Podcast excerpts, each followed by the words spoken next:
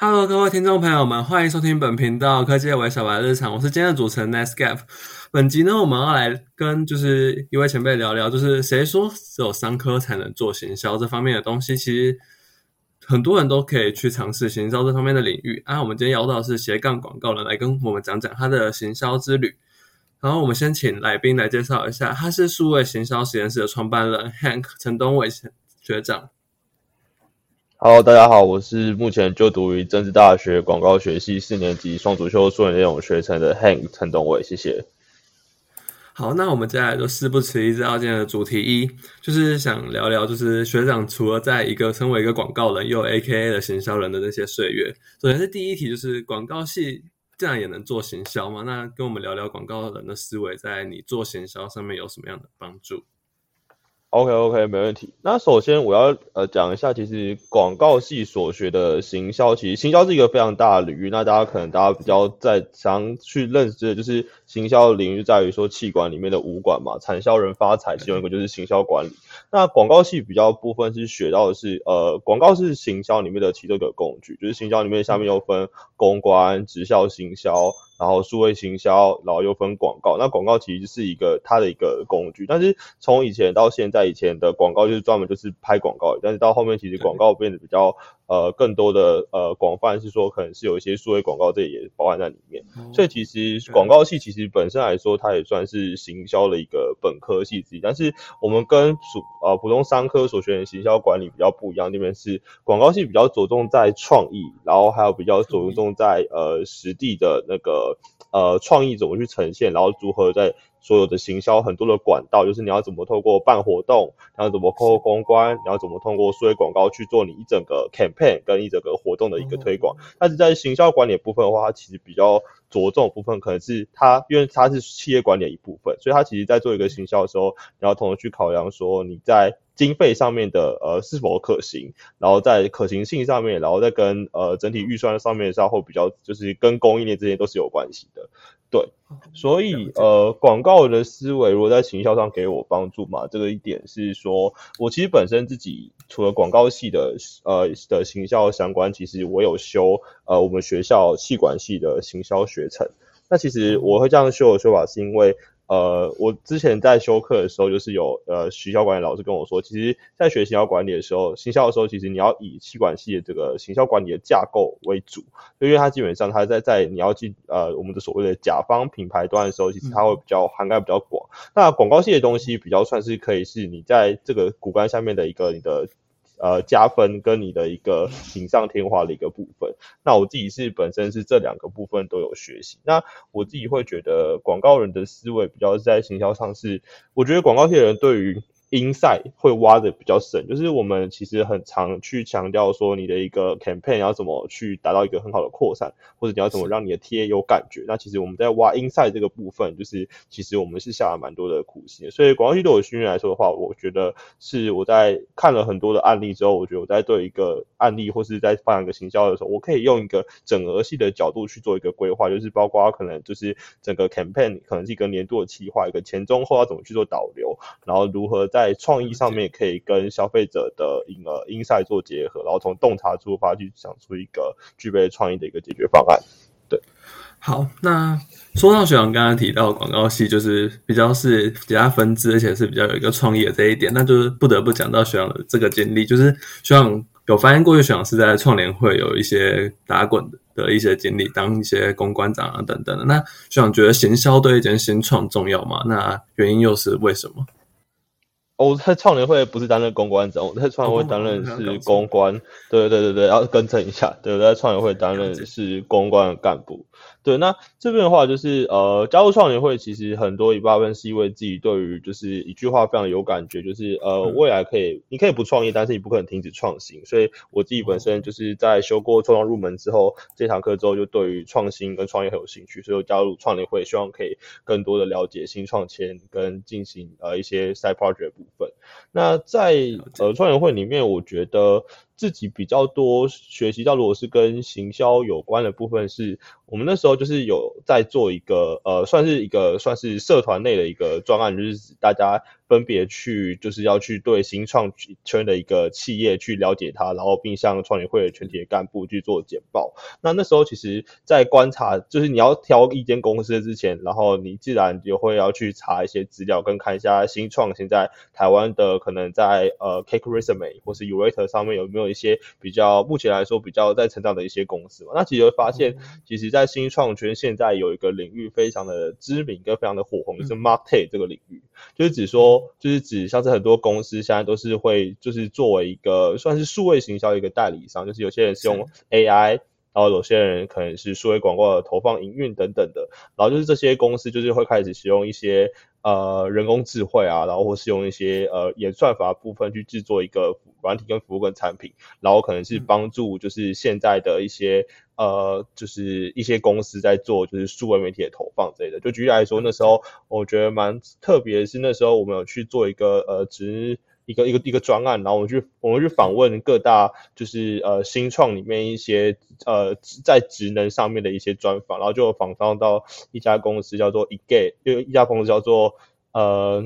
等下我有点等下我有点忘记了，就那那家公司有做有做一个就是呃呃很在。呃，I G 界后面的产品叫做 Engage AI，那它主要就是帮助一些呃自媒体的创作者，他们可以去追踪他们的成效，然后去做更有效的优化这样子。然后那时候就是在里面知道说，哎，其实现在 Market 在新创圈里其实蛮火红，就是各各就是呃数据结合行销的力量去打造这种产品这样子。了解哦哦，所以觉得像像这样子看下来，行销其实在新创界其实也是一个很重要一环，对不对？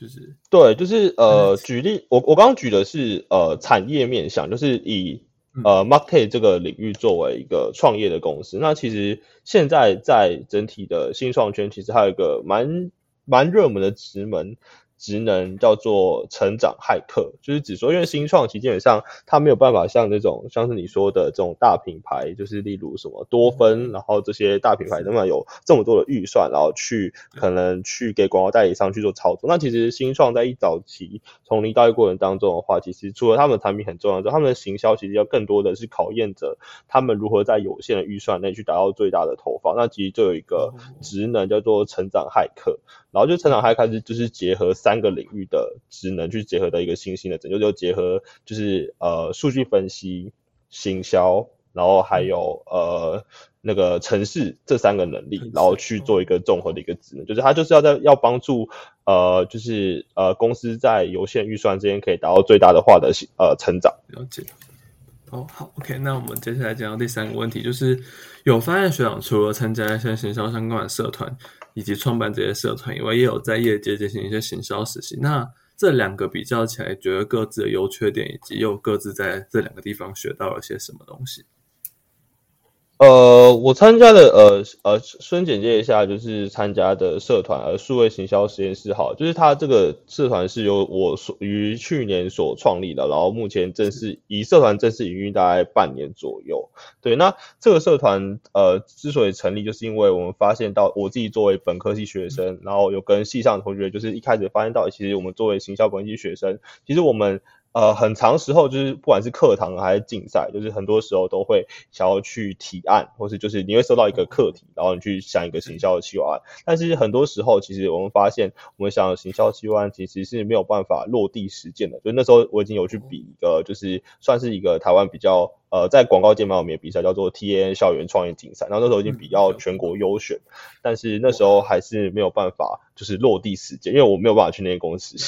对对对，所以就会觉得他就是其实还蛮遗憾是，哎，那时候我觉得已经想到一个，就是觉得。呃，学行销以来最满意的体验，但是始终都没有办法落地，就觉得还蛮可惜的。那时候就觉得这个痛点还蛮痛的，然后那时候就就想说，哎，那其实我们想要更多这样的实作机会，就想要不只是提案而已，就是想要实际的落地实践。所以那时候就从这个痛点出发，然后去调查一下，哎，正大现在做学行销人有没有什么样的痛点？就发现，哎，其实现在除了这个痛点之外，正大现在还缺乏一个能系统性学习数位行销的一个整合性组织。于是那时候就开始创立这个社团。这样子，对。那我其实，在过程当中，我觉得在社团里面学习到比较多的地地方，是指你可以真实的把你的想法去落地出来，就是你可以去真正做你想做的。因为这回归到一个意思是你去业界实习，很多时候你的业主是固定的，基本上你的客户已经跟你说，就是你要做什么东西，那基本上你就是不能违反客户的意思，知道吗？或是你本身就是你是实习生，你的主管其实他厉害力比你强嘛，所以你一定就是你们的 idea 上面的话，基本上一定可能不是完全你你执行你自己的想的成分一定是蛮少，但是我觉得社团现在我们在做专案的一个就是蛮。大的地方是在于说，呃，你我们因为我们所做的专案是产学合作专案，所以就是指说，我们是跟呃专案呃业主一起去 create 一个计划，然后让专案生可以参与。所以这样的话，其实那个自由度相对来说就比较比较高，就就是你真的是可以从零到一，就是从发想到实际执行，你可以大幅度的保有你的。一个创意的 idea，然后有点像是说业主的角色比较像是帮助你这边的东西可以实际的落地，然后可能在可行性上面给你一些建议这样子。所以我觉得最大的如果都是比较算是跟呃产业协作上面的话，我觉得最大的做专业部分最大的部分差在这边。对，哦，所以可以说是就是社团是比较是你们跟企业互惠互利的关系，可去企业实习就是你比较像是去帮他做事的那种概念，可以这样说吗？呃，因为有点像是呃，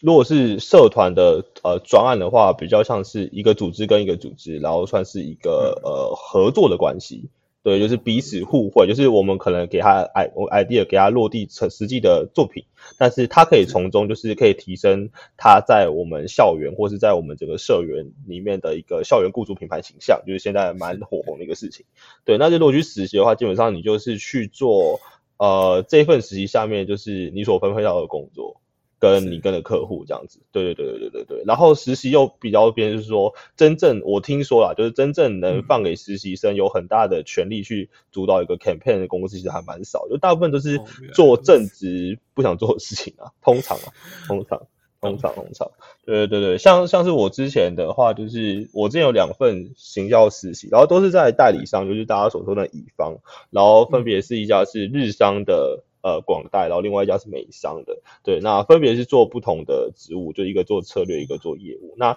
那时候就是呃两边比较大不一样是呃做策略的那个日商，我比较我是去 summer intern，所以就是他的过程当中就是。比较算是他不会给你太多的就是呃修太不是太多的修，就是说他他就是让你那那。一两个月你就融入他们的生活工作，就是他们上班就上班，然后他们开会就开会，然后基本上就是开完会之后，假如说有些工作正职可能需要你帮忙，就协助他，但是他基本上不会给你太严厉的，就是批评什么，就基本上就是那个鼓励学习下，我觉得比较像夏令营的概念吧。对对对对，然后就是从过程当中就就真能体验，但是过程当中就直接发现，就是学校所学到的跟业界所用的其实真的差很多，就是你的视野会被拉高，就是你会知道业界要东西什么，所以你那时候再回去学校做体验的时候。你的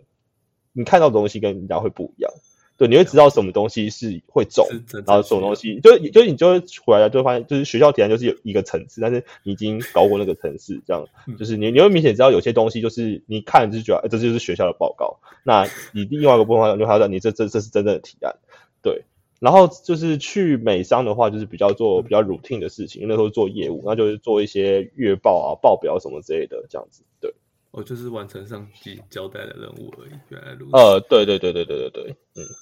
好，那最后一个，我觉得这问题是还蛮精彩的，就是这个问题，就是想问问学长，因为像你们这样做数位行销实验室，一定需要去跟企业谈这样的业合作，像刚才学长提到产学合作案。那在这个过程，就从零到一，甚至是已经谈成了，可能要跟他们提案的时候，会遇到什么样的困难？那你们是又是怎么样克服这样子的困难？哦，这个部分的话，其实那时候在做这种压力蛮大，因为其实我们在创业社团的时候，其实因为学术营社社团很重要的一个区别，跟我们社团核心的重点就是要产学衔接。那做专案其实对于一个学术社团，就是它可以做出跟其除了社课这些课程以外，做出差异化一个很重要的一个呃地方吧。但那时候在做就是比较呃吃力的在说，因为我们是。从零到一就什么东西都没有，所以其实那时候其实，在要谈的时候，其实还蛮焦虑，是说，哎，其实也没有什么太多东西可以谈，就是基本上你要跟企业谈的时候，你一定要有拿你的筹码去跟他说，哎，你可以为他做到什么东西。所以那时候自己一开始的时候，原本是要联系的，就是呃业主的部分，就一开始就蛮蛮常碰壁的卡关的，因为说计划书不太知道怎么写。但后来就是也感谢，就是我们社团的有一位指导老师，然后是呃现在指导实验室的创办人，然后是何周文先生，对对，他他就是这样跟他认识，然后就就他就有帮我们牵线，就是因为我们。呃，在社团成立以前呢，就是我们是以比较算是一个专案小组跟一个工作室来成立，就是因为那时候我们的那时候成员都比较多，是大三、大四的学生，但其实那时候大家都是跟传播是行比较本科系有关，所以那时候大家是一定具有一定的就是呃就是呃专案所能力。所以那时候我们就开始接一些接一些案子，跟做一些专案。然后那时候就有帮微软的工作生活，呃，微软这边拍那个 Win 十一的体验门市的一日店长，就是刚好是泽哥那时候去这样子。然后那时候拍完之后，就是那个专案做完之后，然后微软就觉得，哎，嗯，拍的还不错。然后那时候就就是说，后续就是我在要做这个产权合作专案的时候，泽哥又跟我说，哎，那你可以就是他就说他就帮我们做牵线这样子，就是说微软这边在找人想要帮他们做他们的图卡。他就说：“哎，那我们可以一起来呃合作看看。”然后后来就是有开始在谈这个。那再后来在谈比较，我觉得对我来说学习最多跟最大困难是，因为尽管是有牵线的这个桥梁伞，但是你还是要向微软证明说你做的东西是 OK 的，就是有有有 case 可以做出来的。所以那时候我们真的是从。算是从，就是我们都是学术干部，就自己去呃去做一呃一个提案，就是开始研究微软工作生活家，然后去做呃就是一些分析，然后最后提出我们的洞察，然后说，哎，那如何从这个洞察里面去这个提案是如我这应该说这个提案是指我们不是帮他做一个 campaign，是指我们要做一个产学合作计划的提案，就是第一个价点是呃去研究他现在我们可以提供他给他什么，那第二个则是我们的。呃，秀给他，我们其实是有实作能力的。然后第三个则是这个东西可以带给他除了作品以外，什么额外的呃 benefit 之类的。对，那就是有发现，其实现在很多的企业都会很想要跟呃呃大学社团合作，然后主要是推校园雇主品牌的形象。嗯然后对对对，然后也是可以更多让高呃大学生可以知道这样的雇主其实是很乐意去栽培大学生的这样子。对，所以我们那时候就主要就是做这个提案做这三件事情。那那时候就是在准备的时候压力都蛮大，因为过去其实自己虽然已经有行销相关提案点，但是我真的是没有做过这种的，对，所以那时候就是压力还蛮大。但后来就是呃还蛮感恩的，就是在过程当中就是呃就是一路挺过来，然后也受到很多人帮助，这样子，对对对，就是很多贵人，对。好，看来这家实验室不是这家实验室，行销实验室是还蛮就是从贵人而来的一个。组织有的时候受到很多帮助，这样子对，就是在我们很多投资什么东西都没有的时候，就是有很多的帮助，对对对。原来如此，好，那既然那么厉害的学长，我们就要进到还蛮重要的一个重头戏，就是学长来给我们这些学弟妹做建议。首先是第一个问题，就是像学长这样子扛很多责任在身上吧？那这样子，学长如何去筹，就是管理你？这些时间的，就是当这样多工处于一身，你怎么成为时间管理大师，去承担那么多的业务的呢？哦，说时间管理大师不敢当啊，就是自己自己只就是这这这不敢当。但我可以分享一些我怎么做时间管理的一些就是秘诀吧。就是呃，我觉得就是当你要去做这么多事情的时候，就是。你要你就知道你一定要放弃一些东西，或者你在做这么多专案的时候，就是你就要其实你就要放弃的是你自己的时间，就你很多的团就是你都要放在团队的身上。那所以就是这个部分就是你要先有这部分的自觉，然后就是以这个自觉来说的话，去排定你的优先次序。就是像是我自己本身的话，就是会去先排定优先次序，然后再去排定就是。根据优先次序的一个时间这样子，对对对。然后我在时间管理上面的话，我比较多的功能是，就是我的我一定会记行事历，然后我的行事历就是是是就是会不断的更新的那种，然后都是用电子化的。然后第二个则是我在就是因为有很多。就是在做很多事情的时候，会有很多很零碎的事情，所以我这边的话就是会用一些呃算是专注的工具吧，就是我这边像是我都是很常用一个叫做专注清单的一个番茄钟的工具，然后我就会设定说，就是我每一个任务我要在多久几个番茄钟之内完成，然后就让它跑下去跑，然后就过程当中就是也会设计一些让自己不能看手机的一些勿扰的模式或什么之类的。对对，然后就是用这个，就是就因为事情太多，所以就是基本上一定要为每一个任务去设时限，不然的话就是你会无止境的做下去，但是你会发现，就是这这这这个这个做下去，就是其他东西都还没做这样子，所以就是你要根据前面我所说的优先秩序，然后你要去做，呃，因为你在做很多的专案或者在做很多的团体的时候，其实你要去管理你的期望值，就是你要去看说你在这个专案里面，或是你在这些团体当中，你是不是呃那个最需要负责，或是就是你要付出多少，或是说。这个都团队都假如说这个事情没有你的话，你要怎么就是就是他能不能做下去？所以就是如果当很多事情在身后，你要学习去外包，就只说非你不可的东西，其实你要尽力的去，就不要都自己做，不然你最后做到死。对，就是你要学习，就是在这过程当中去。呃，让人帮你，或是说把一些，就不要把所有东西都扛在自己身上，就是你要学习去利他赋能，就学习去相信你的团队其他人，他也可以做好。对对对，就是有点像是说你要自己要要要要要，就是能外包的，就是能外包，就那你就再去处理那些非你不可的事情。像相对来说的话，就是你在时间上就可以呃省去很多。原来如此，好那。第二题就是，如果今天我们就假设有一个 A 好，他今天他非商科也非传院，然后他完全没碰过行销，那他可以从哪里做？这甚至是从负一开始吧？也不对？这样讲不太对，就是从零开始的话，那要怎么去做接触？需要没有一些推荐的资源或一些方法？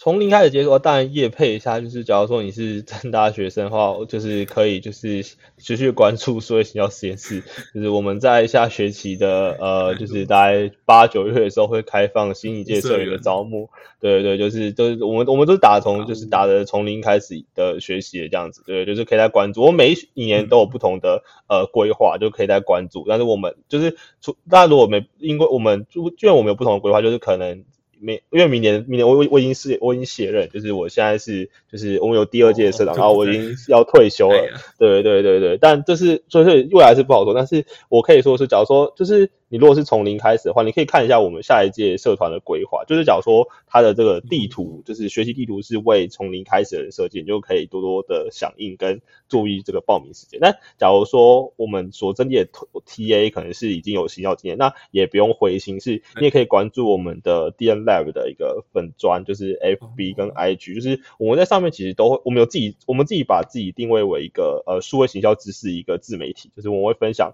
就是透过案例去让你分析说。让你最新的数位行销趋势，就是我我们的内容其实是可以可以从中学到蛮多的，对对对对对。然后这个是呃这是业配的部分，那第二个部分的话，只是我觉得你要学，如果是你要入门的话，我这边建议的是，其实网络上其实真的是很多资源，就像是现在的就是正在启动的那个呃。Google 的数位人才探索计划，它就是一个很好入门数位行销的一个东西，然后它是免费的，所以我会建议就是，假如你觉得这个对这个很兴趣，你就是先去网络上先找一些资料，然后你要先了解数位行销整个。领域就是它现在最新的趋势跟架构什么，然后因为你没有办法，我觉得它的领域真的太大，就是我觉得你要先去先了解，呃，在了解数位行销之前，就要先理解行销是什么。基本上你要这个企划案的架构，什么视频那些 SWOT 那些，然后一些名词，其实基本上是要懂的。然后这个在了解完之后，就可以进到数位行销的领域。那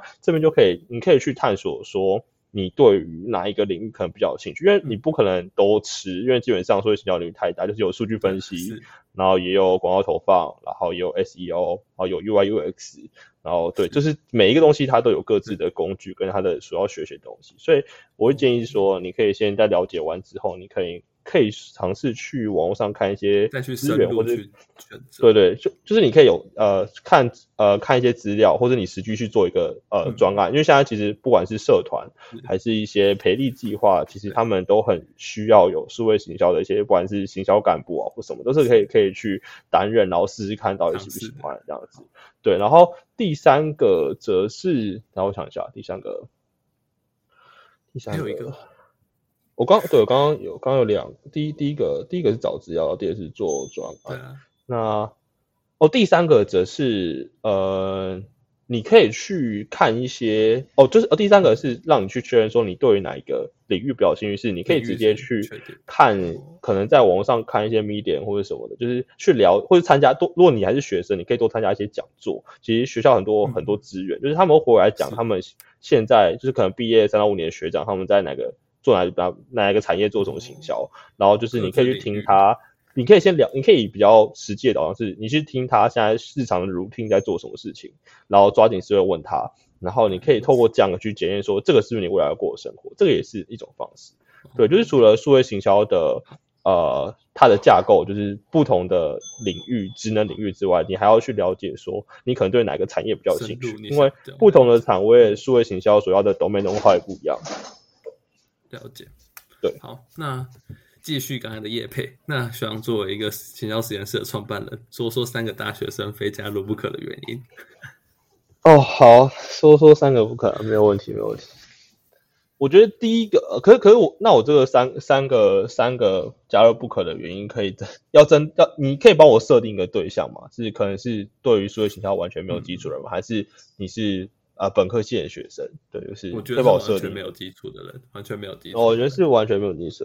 好，好，那第一个第一个的话是指说，呃。因为学习数位行销，哦，这回第一个是回归到我们调查到的痛点是，大家在学习这样事情的时候，就是尽管我说数位行销的线上资源非常多，但是呃，没有一群伙伴一起督促你学习的话，其实很多时候自己会带队，就是基本上自学路其实也是蛮孤单的。所以我觉得，就是数位行销实验室我们提供一个很好的场域，是你可以一起加入，然后成为社员或是干部，然后你可以一起。在过程当中，因为大家其实已经有，就是一定是对于这有兴趣才会进来嘛。那基本上你想要做的事情在里面也是跟大家的应该就是是可以沟通的。那基本上就是有一群人可以陪着你一起学习，当然是一个很好的一个同才的团体这样子。那第二个部分的话，则是因为我们强调的是说，呃，我们会希望就是因为数学行销其实在学习过程当中就是非常的。呃，需要做中学，就是你之后学理论的话，其实很多时候你又不知道怎么用，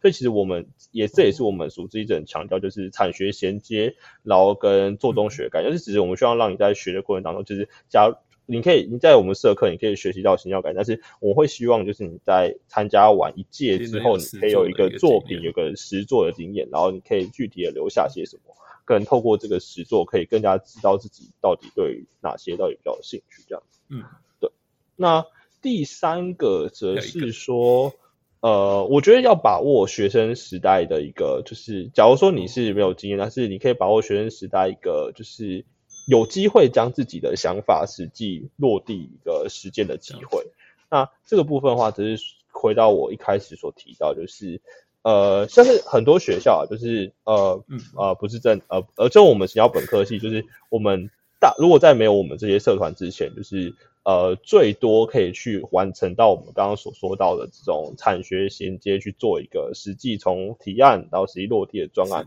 基本上叫做毕业制作。那基本上毕业制作的话，基本上就是一个很烧钱的，就是对对对，大四一个很烧钱的一个行动。那基本上这个也也是本科系学生才能做的。那基本上我觉得这样的话，其实对于非本科系学生来说，就是这样就少了一个，就是因为我觉得前面说到就是。从提案发想到实际落地时间，这跟去业界实习是，我觉得本身来说是还不不太一样。就是你可能这样的经历，你在业界要做，可能是你要是一个资深的专员。或是就是你要基本上是协理或是经理，你开才可以有这么大的原创的成分或是权利去做这件事情，所以会觉得说，哎，假如说呃你是从零开始的话，那基本上如果你跟着我们，就是如果是一年的计划的话，一一年的一个社员制的话，基本上会让你可以就是在最后的时候，希望是可以有一些就是实际落地的一个机会，这样子。对，原来如此。好，那最后一题就是这样给大学生讲一句话吧。哦，给大家讲一句话，就是对，好，很传统的一那好，那我这边的话会小给的一句话是，呃，我想想啊，我我两句话，我决策一下好了，对。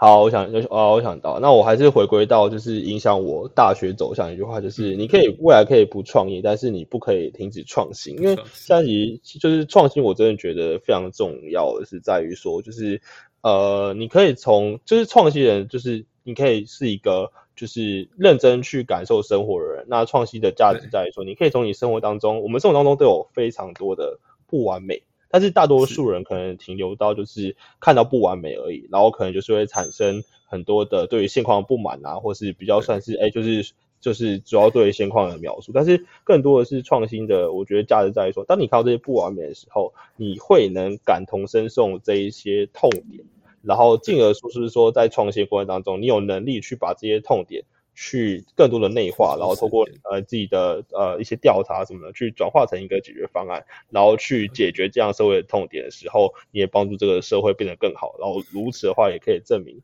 自己是有解决问题能力的。对，所以我会觉得，就是在你能不能在你自己的一个，不管你在什么样的职位，都可以不断的去创造新的价值。我觉得这个还蛮重要的。对，就不管要不要创业，我觉得创新都是一个蛮必要的，要要有的一个思维一个能力。了解，好，那我接下来进来是你今天的一个重点整理，就是在我听完后，就是原来其实参加行销社团跟业界行销实习最大的不同是，实习其实它大多还是在做些 routine 的东西，但是参加这些社团，其实你有一个机会可以将你的一个提案、你的想法。把它孵化成型，让它落地，形成你自己的一个东西。而跟企业谈合作的时候，其实也是真的是充满着困难。从学长身上就可以知道，其实有时候人脉的一个这种点是很重要的。可是自身的努力，在有在有人脉的同时，也绝对不能放掉。而当进行时间管理的时候，我们也可以善用学长刚刚提到的一些，就是记一些他的一些行事历啊，然后及设重要事情的事这种事项，来去让自己能够规划好自己哪些才是自己最重要的事情。鱼与熊掌不可兼得是还蛮重要的一个理念。而从哪里开始接触？除了线上资源，除了自己去做一个专案，同时也推荐各位可以加入正大这个数位行销实验室，这是一个让你可以把梦想化为一个实践的地方。好，那这大概是我一个重点整理。然后我们今天科技有小白日常就到这里结束，谢谢。